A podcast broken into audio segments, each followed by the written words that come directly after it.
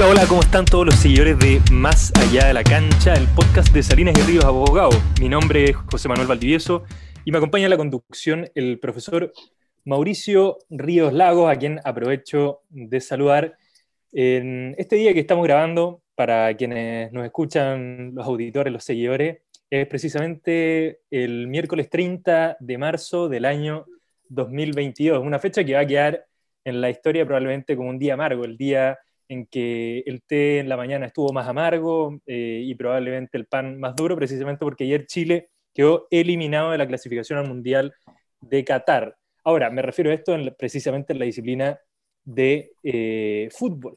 Y hago este reparo, profesor, por eh, la tremenda invitada que tenemos el día de hoy, porque da cuenta tanto ella, tanto el invitado que tuvimos la semana pasada, como fue Vittorio Lastra, seleccionado nacional de rugby, que tenemos seleccionados nacionales, que tenemos deportistas nacionales que nos entregan alegría, nos han entregado alegría y que nos van a seguir dando, eh, por cierto, esperanza y muchos más triunfos deportivos. Así que le dejo en su nombre a la presentación de nuestra invitada el día de hoy, eh, de este podcast extraordinario, con una integrante precisamente del glorioso Team Chile. Sí, José Manuel, efectivamente tenemos fue un día complicado el día de ayer, pero hoy día tenemos que cambiar la página porque también hay, hay, hay otros momentos que nos pueden dar alegría y, hoy día hay, un, hay una fiel representante de aquello en el deporte en Chile. Y por lo tanto tenemos de, quiero, presentar a nuestra invitada del día de hoy, a Paula Germán, deportista de alto rendimiento ¿ah? de la disciplina de de la navegación a la vela. Paula, ¿cómo estás? Hola, hola, ¿cómo están? Hola Paula. Paula, eh, bueno, más que nada quizás para ir eh, comenzando esta conversación, ya lo mencionaba Mauricio, tú eres bueno, una destacadísima deportista precisamente en la disciplina, y acá aprovecho de preguntarte, ¿es navegación en vela o navegación a vela? Que muchas veces está esa confusión. Navegación a vela. A vela, precisamente. A vela, sí, pero si yo me refiero a mi deporte, digo vela nomás o yo navego, no digo yo practico navegación a vela, es navegar o vela. Si nos puede, Paula, a nivel introductorio, explicarnos en qué consiste su disciplina. Mi disciplina específicamente, yo navego en un velero eh, a vela completamente, que mide aproximadamente 20-21 pies y es para tres personas. Esa es la tripulación oficial con la que se compite y este velero eh, tiene tres velas, va con tres tripulantes y a nivel mundial, eh, en el fondo de competencias mundiales, eh, la configuración del equipo puede ser, es libre. Pueden ser tres hombres, tres mujeres, dos hombres, una mujer, mixto, como se quiera. Pero para nivel panamericano, ahí el, Comité Olímpico y, y la PASAF ponen algunos, algunas restricciones y desde el año 2000, los Panamericanos del 2015, si no me equivoco, fueron los primeros que fue obligatorio ser mixto, y ahí la mayoría de los equipos incluyeron una mujer en el equipo, y en esa configuración competí yo el, el año 2019, y ahora para los próximos Panamericanos, los del 2023, es obligación navegar con dos mujeres y un hombre. Esa es la, configuración, pero es la que se exige solamente para las competencias panamericanas. Ya, buenísimo. Oye, aprovechando que ya que mencionaba los panamericanos, eh, me gustaría preguntarte un poco cómo fue el, el, desempeño en esos Panamericanos. Aprovecho a hacer el, el spoiler y, quizás si nos podrías contar eh, cómo fue esa experiencia donde en realidad le fue bastante bien. ¿Cómo fue la experiencia de vivir probablemente una de, la, de las máximas competencias a las que se puede llegar eh, como deportista? sí, es, esos Panamericanos fueron, fueron una muy linda experiencia. aparte, a mí me tocó vivirlo súper joven. Yo tenía 19 cuando sacamos, sacamos medalla de bronce nosotros. Y en el fondo fue un campeonato agotador porque son súper largos los panamericanos, pero, pero más que nada me quedo con el proceso, o sea, partir por, por en primer lugar la clasificación, porque en Chile la clase Lightning es muy competitiva, de hecho nosotros le ganamos eh, como por 5 puntos, si no me equivoco, en la clasificación a Tito González, que mi, de hecho mi papá compitió muchos años con él, y él es el deportista a nivel nacional, de hecho tiene algún récord nacional o mundial de ser el, el deportista con más campeonatos mundiales. Tiene como siete u ocho mundiales y tiene creo que tres o cuatro medallas panamericanas. Y en el fondo él es Tito González, es como la leyenda de los Lightning en Chile internacionalmente. Y para nosotros ya, en, el fondo en, en, Chile, para ser nosotros los representantes, ya fue una pelea muy dura, un selectivo súper largo y que cuando, lo, cuando logramos ganar ese selectivo fue ya era un primer paso básico para poder sacar medalla, pero en el fondo ya era un, logro altísimo haber ganado ese, ese selectivo. Y ahí partió la preparación, porque el, Comité Olímpico tiene algo que es súper bueno, que una vez que tú eres el representante que ya está definido para un, creo que maxi evento, creo que le dicen a estas cuestiones, que son los Panamericanos, los Juegos Olímpicos, una vez que tú eres el seleccionado, eh, te dan bastante presupuesto, entonces nosotros ahí fuimos a varios campeonatos para prepararnos y mucho entrenamiento. Eh, fuimos a competir a Estados Unidos, a un campeonato súper tradicional allá. Fuimos a, un mundial en Finlandia ese año, que quedamos segundos. Eh, ese mundial fue como un mes antes de los Panamericanos, entonces en el fondo estábamos bien metidos en la máquina, súper motivados habían ido varios, varios de los rivales a competir en ese mundial y nos ganó eh, Javier Conte, que es un argentino, él fue el campeón mundial ese año y fue al final también quien ganó la medalla de oro en, esos Panamericanos. Y en el fondo, eh, más que la experiencia de los Panamericanos en sí, eh, como de, esa, de esas dos semanas, porque los Panamericanos son campeonatos súper largos, eh, me quedo como con el proceso, con todo, desde que partimos entrenando para, para ganar el selectivo, después de que corrimos el selectivo, después de que ganamos el selectivo y el nacional ese año en Pucón, que más encima Pucón es un lugar donde vamos mucho los Lightning a navegar y, y nos encanta. Y después de eso, además, después de, se me había olvidado, después de ganar el selectivo, eh, que fue en Pucón, la semana siguiente se hizo, que fue la primera semana del 2019, en enero, se hizo el campeonato sudamericano de Lightning en Pucón y ese lo ganamos. Ahí también quedamos primeros. Entonces, en el fondo estábamos muy, muy motivados.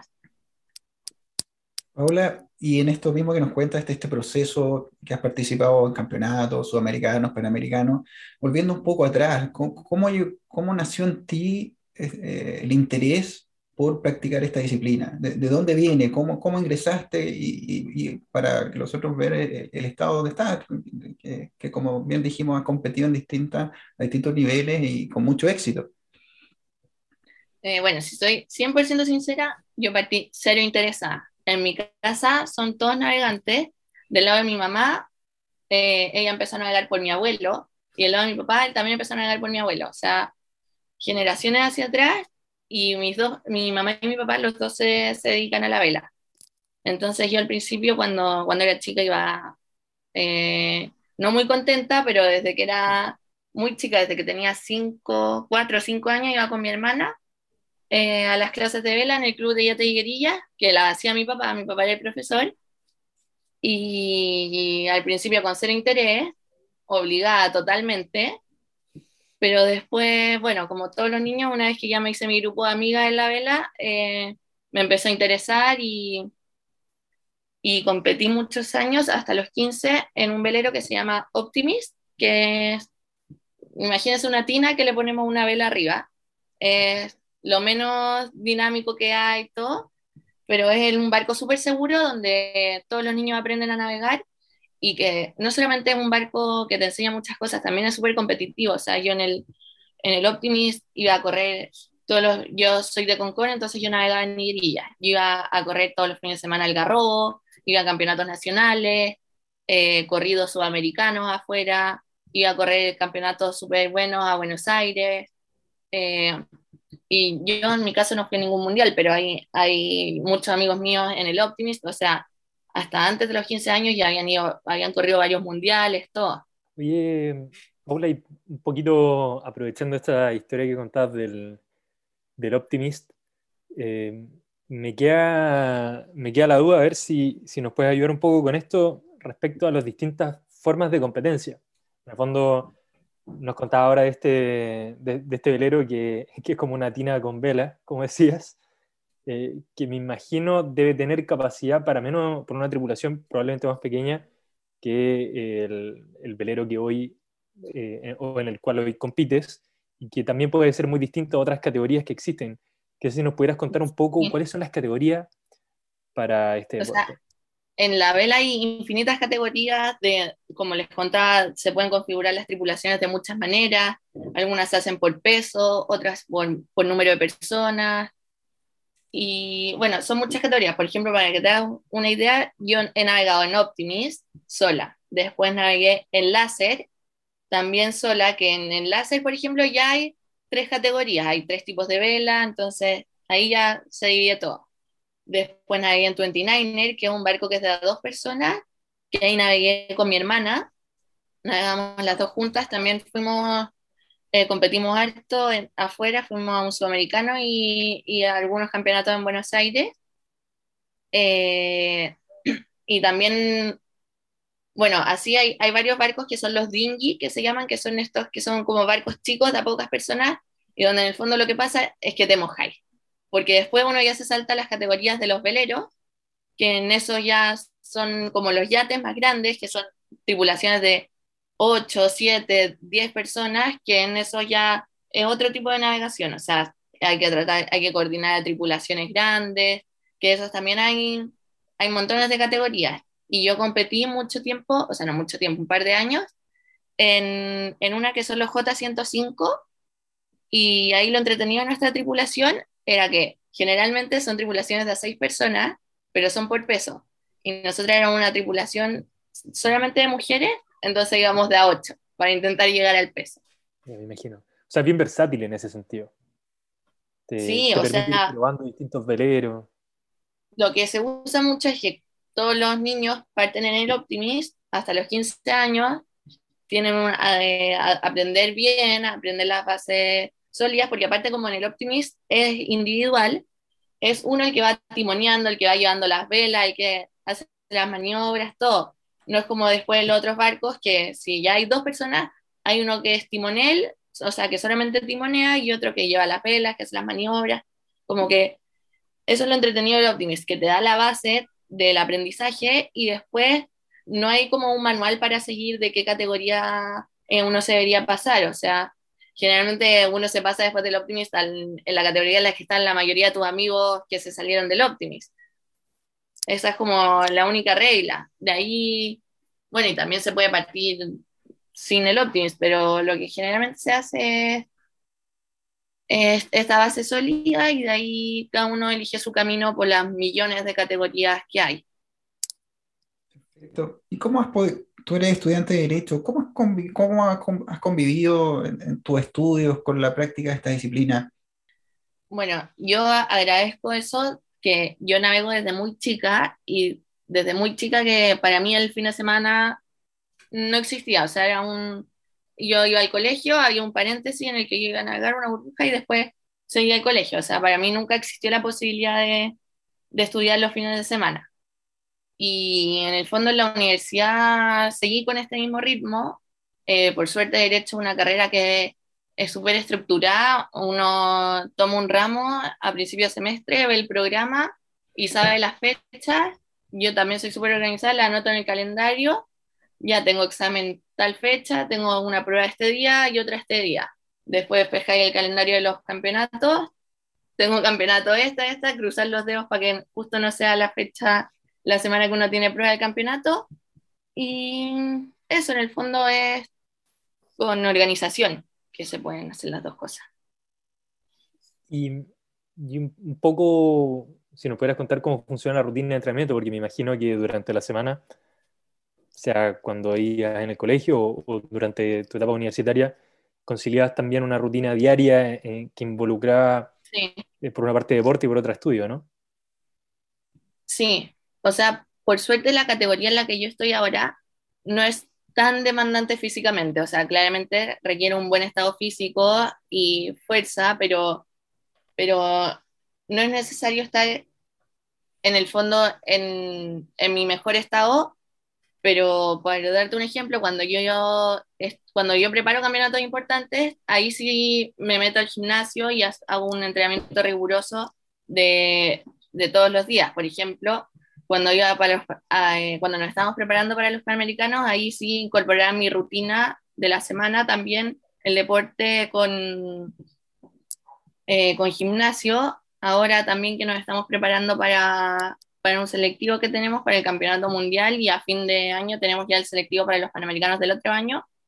También estoy de nuevo en el gimnasio eh, y mm, también todos los días tratar de hacer algo. Por ejemplo, ahora me voy a la universidad en bicicleta, entonces así ya meto por lo menos 40 minutos de deporte al día, entrenamiento de piernas, pero en el fondo, en la semana, eh, de lunes a jueves, cuando estoy full, full, full campeonato de gimnasio, y después del viernes al domingo, ahí entregamos en el agua.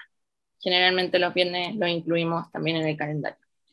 Actualmente, como, como decías, compites en un equipo que son tres personas. Eh, ¿cómo, ¿cómo, se maneja el trabajo en equipo eh, eh, en, esas, en esas situaciones? ¿Cómo, ¿Cuáles son las conversaciones? ¿Cómo, ¿Cuál es tu puesto, si es que se puede decir de esa forma, cuál es tu puesto en concreto? ¿Cómo se maneja trabajar en equipo en la vela?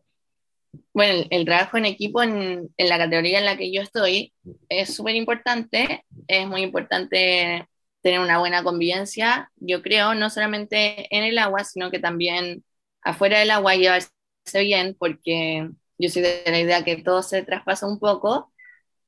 Eh, yo, por ejemplo, soy muy amiga con mi, con mi equipo. Eh, con Felipe, mi timonel, llevamos navegando juntos como unos cinco años ya y ahora hicimos un cambio de equipo. Yo antes navegaba con Andrés Guevara, que es muy amigo también de Felipe, pero ahora por esta nueva decisión del, de la pasada eh, tuvimos que seguir a otra mujer. Y ahí subí también a una amiga mía que navegamos juntas desde el Optimist.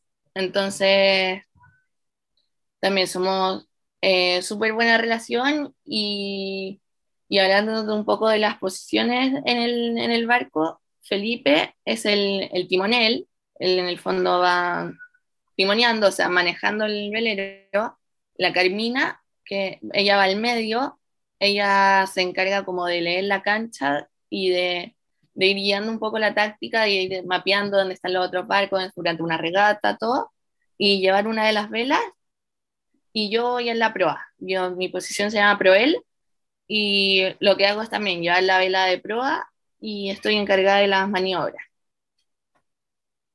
Pero en ese sentido, estas posiciones son permanentes, como a lo largo de la carrera, así como si, si podríamos decir que tú eres proel permanente, sea en este equipo o en otro, o para, este, para los efectos de este equipo tú eres proel? Mm, no, igual es, es, abierto, o sea, en el fondo yo no sé si diría que soy timonel, porque no, no timoneo hace años, desde que navegaba en Optimus prácticamente, pero pero sí podría timonear, no sé si en un nivel de una regata competitiva, no, pero, pero no es como eh, algo permanente, en el fondo es, es porque es como uno arma el equipo y cómo funciona mejor al final.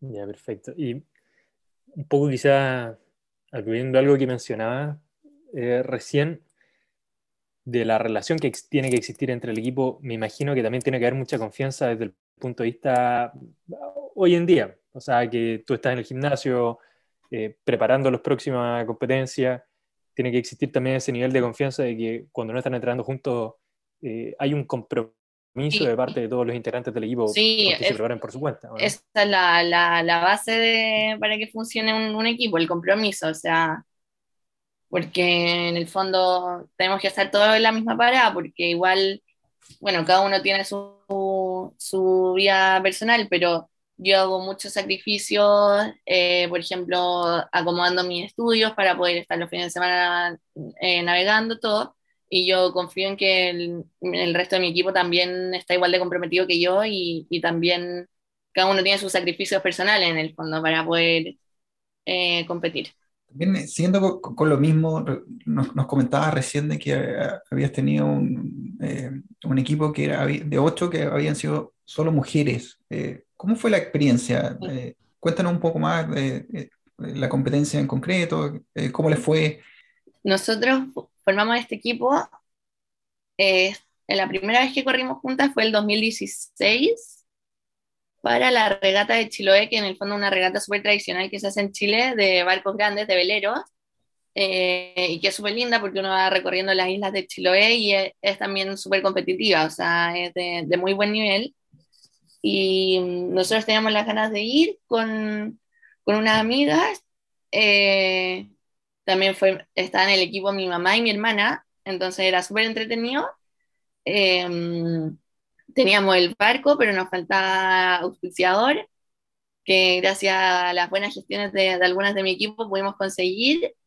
Y fuimos a correr así la regata de Chiloé del 2016 y la del 2018. Y mm, en resultados no obtuvimos muy buenos resultados porque eh, Chiloé es una cancha súper difícil, nos faltó preparación también, eh, nos faltó entrenamiento como equipo de mujeres, que también eso no era un tema muy fácil, coordinar a, ocho mujeres para juntarse a navegar, para entrenar. Eh, hay varias que son mamás, mamás con guaguas chicas de ese grupo, entonces algunas que fueron mamá entre medio de una regata y la otra, entonces no, en temas de resultados no, no nos fue muy bien, pero, pero es una experiencia increíble y, y es algo que a mí me encanta en el fondo estar en un equipo de puras mujeres y, y, que podemos hacerlo y que lo pasamos bien y, estamos ahí codo a codo con los otros equipos. Y Paula, quizá tomando un tema que mencionaba sobre el financiamiento que, que en el fondo pudieron conseguirse algunas integrantes de ese equipo, eh, quería preguntarte precisamente por eso. Nosotros hace un par de, un par de capítulos atrás hablamos acerca del financiamiento en el fútbol, precisamente por un tema que estuvo en la prensa del nuevo Estadio de la Católica, cómo funcionan los contratos de naming rights. Eh, pero me imagino también que, como en cada disciplina, en este caso la navegación a vela debe tener formas de financiamiento que son, que son bien particulares. Será, no sé, si será por eh, a modo de tripulación, individualmente, eh, a través del Comité Olímpico. No sé si nos pudieras comentar un poco eso o lo que te ha tocado ver en tu experiencia. Sí, pueden ser de, de las tres opciones, en el fondo, a través del Comité Olímpico, eh, a nivel personal, uno conseguirse un auspiciador y también como un equipo eh, conseguirse un auspiciador y también todo junto. En el fondo no hay, no hay restricciones y en, en, mi caso, yo he estado en equipos con auspiciadores. Este equipo de mujeres lo auspició para la primera regata de Chiloé, nos auspició HDI Seguros y Aucerín. Y para la segunda regata de Chiloé nos, nos auspició eh, HDI Seguros. Y también he tenido auspicios del Banco Santander en un equipo en el que yo estaba en, un, en, en otra categoría y en el fondo en el Lightning yo más que nada son eh, eh, auspicios a no auspicios, pero corremos con fondos de, del Comité Olímpico o del IND, de la federación, ahí no sé bien cómo es en el fondo que nos llegan los fondos, pero son estatales. Ya, perfecto, o sea, son, vienen precisamente del Comité Olímpico sí. hacia la disciplina. En ese sentido, ustedes las becas, las eh, ¿tú tienes alguna beca? Sí, yo estoy en, la beca PROAR, que es la, beca que da el Comité Olímpico a los deportistas de alto rendimiento por, logros. Y, eso, por ejemplo, ¿sabes que tú lo obtuviste a raíz de algún resultado en, concreto o por trayectoria? Sí, nosotros entramos al, al programa con el primer lugar sudamericano. Esa ah porque están esta, hay un, en el fondo es eh, súper cuadrado esto, hay una tabla, eh, categoría panamericana, logros que te permiten entrar. Eh, podio sudamericano, te estoy inventando, pero es, por ejemplo, podio sudamericano, podio mundial, medalla panamericana, así. categoría olímpica, hay otros, por ejemplo, no es necesariamente tener medalla olímpica, sino diploma olímpico quizás, pero es una, está todo en tablas, que según ciertos logros uno ingresa en el, en el, en el sistema y también hay distintas categorías dentro de este.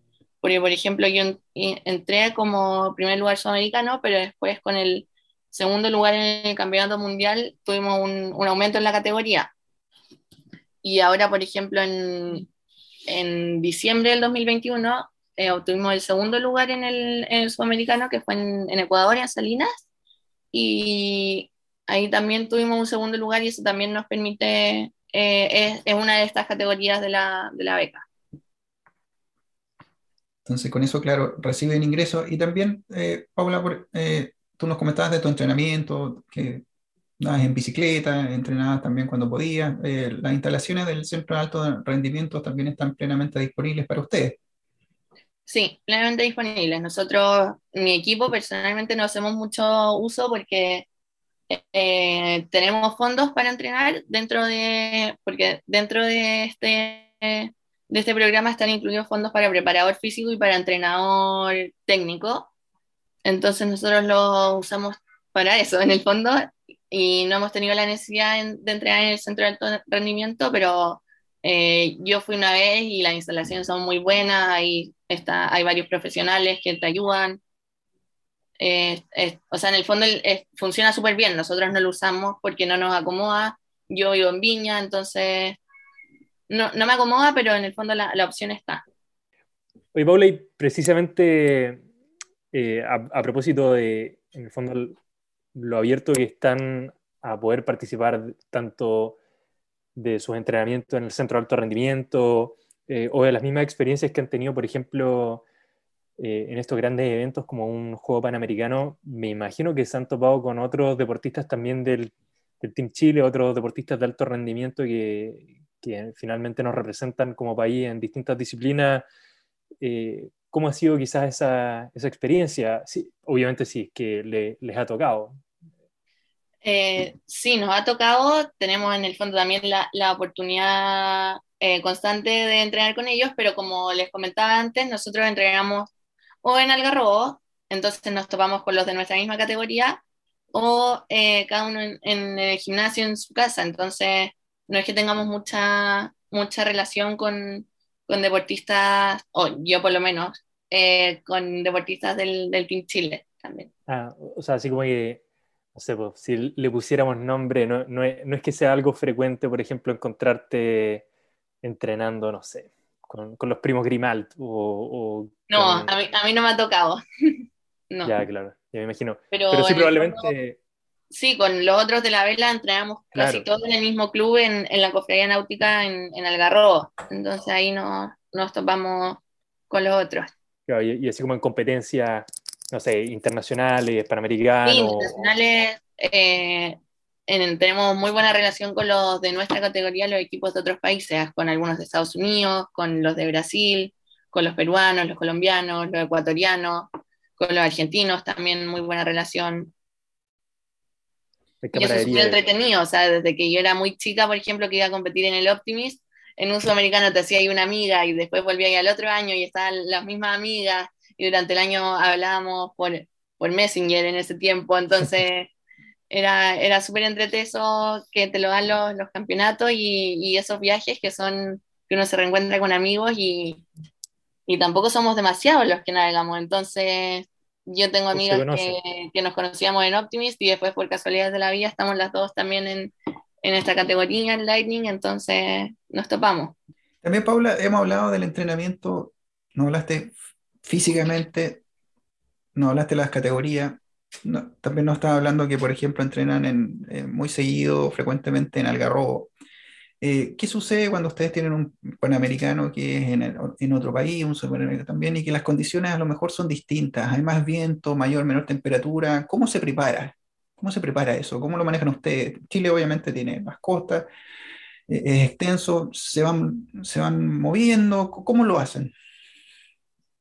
Sí, ahí en ese caso lo ideal es, si que estamos hablando de muy, mucho presupuesto, todo, siempre lo ideal es correr algún campeonato en el mismo lugar donde se va a hacer, porque en el fondo eh, cada cancha es distinta, o sea, en todas las canchas donde yo competí yo, eh, eh, hay temas tácticos distintos, entre que el viento entra por un lado, que, que tiende a irse para ese lado conforme pasa la tarde, que las corrientes, las mareas, todo en el fondo son factores que están influyendo y siempre lo mejor es, es poder ir a ese lugar y, casi siempre también se hacen campeonatos previos en un, en un lugar eh, donde va a haber un campeonato importante.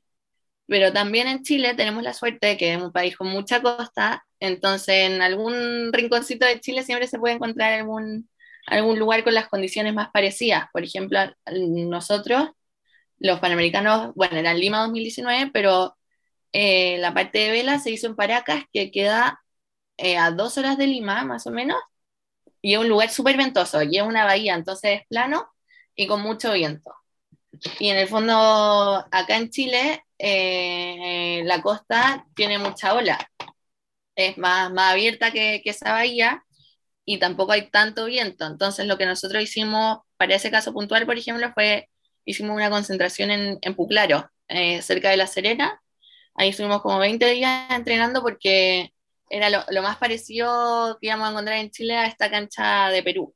Me imagino, o sea, bueno, también eso conlleva una parte estratégica muy grande. Sí, estratégica y, y de apoyo también, porque por ejemplo, en el caso de los Panamericanos, casi siempre se hace un pre-panamericano, que también es una instancia que tiene la organización de probar más o menos eh, cómo está la, la, infraestructura, las instalaciones para recibir un campeonato de tantos deportistas.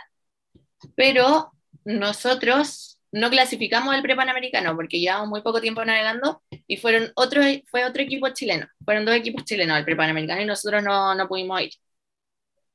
Y también hay un tema colaborativo que que ellos también cuando volvieron eh, comentaban de la cancha, comentaban qué les pareció, eh, a qué se podría parecer, entonces, o por ejemplo, no sé, yo tengo un campeonato, ahora yo tenía un campeonato en Salinas, en Ecuador, que había ido también una vez a competir y, y el resto de mi tripulación también, pero por ejemplo mi papá también había ido muchas veces y por teléfono nos decía, oigan, acuérdense que eh, las veces que yo fui allá pasaba esto, entonces como que también es súper colaborativo y, y, se trata de circular un poco la información eh, para tener una idea de cómo son las canchas eh, de los otros lugares.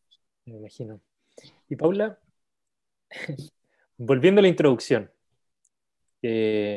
hablamos y probablemente ahora gran parte de Chile, si es que no todo Chile está sufriendo aún con, con la no clasificación al Mundial, pero que tenemos esperanza precisamente en deportistas como tú, que, que, finalmente pueden dar alegrías igual de grandes o aún más grandes que las que nos puede entregar la Selección Nacional de Fútbol.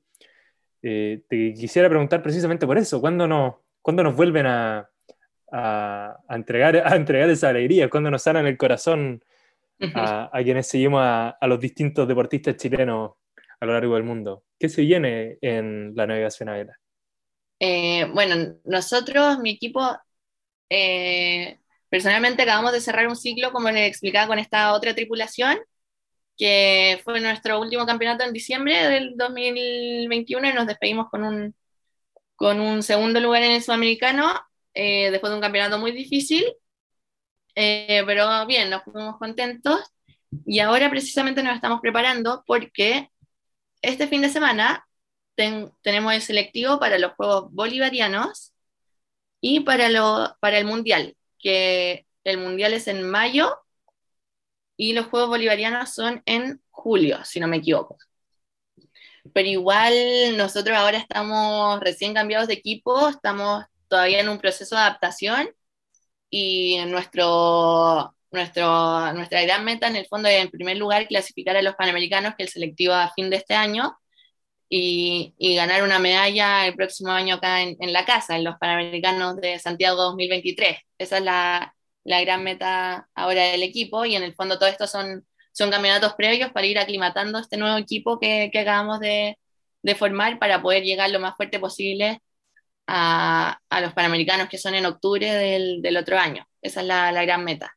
Eso, y ahí estaremos apoyándolos. Y quizás antes de cerrar, creo que hay una pregunta que, bueno, nosotros en el, en el backstage del, del capítulo lo preguntamos, pero la, gente también se puede estar preguntando, que hablamos mucho de los panamericanos, quizás como meta, eh, con el pasado también, eh, probablemente también qué pasa con los Juegos Olímpicos. En el fondo, cómo es la relación o la competencia de la navegación a vela para efectos de unos Juegos Olímpicos. Ya, el, la, la, vela como deporte sí es olímpica, pero son algunas categorías. Hay, creo que son cuatro o cinco veleros, que, categorías que son olímpicas. A ver, está el, que cada vez las han ido reduciendo. Por ejemplo, por darte un ejemplo, hay una categoría que se llama 470, que antes había femenino y masculino, y ahora hay mixto. Entonces así han ido como reduciéndolo, pero, pero siguen habiendo unas cuatro o cinco categorías eh, de vela, pero mi categoría eh, no es olímpica, eh, es panamericana nomás. Entonces, en el fondo, en, en mi categoría esa es la, máxima competencia que se puede llegar, el, el panamericano, bueno, y los mundiales específicos también es una instancia buenísima de competencia y en este caso casi más que, que también los, los, panamericanos, ahora que hay cambio de tripulación, entonces de repente uno pasa, que uno se va a correr un mundial y nosotros ahora vamos a estar dos mujeres eh, con un hombre, mucho más liviana, y vamos a competir a la par contra un barco de tres hombres, por ejemplo. Entonces también ese es un, desafío que ahora va a tener la categoría Lightning. Ya, perfecto, me imagino. Quizá nos has respondido un poco sobre esto, pero ¿te proyecta quizás incursionando en otras categorías, otras disciplinas?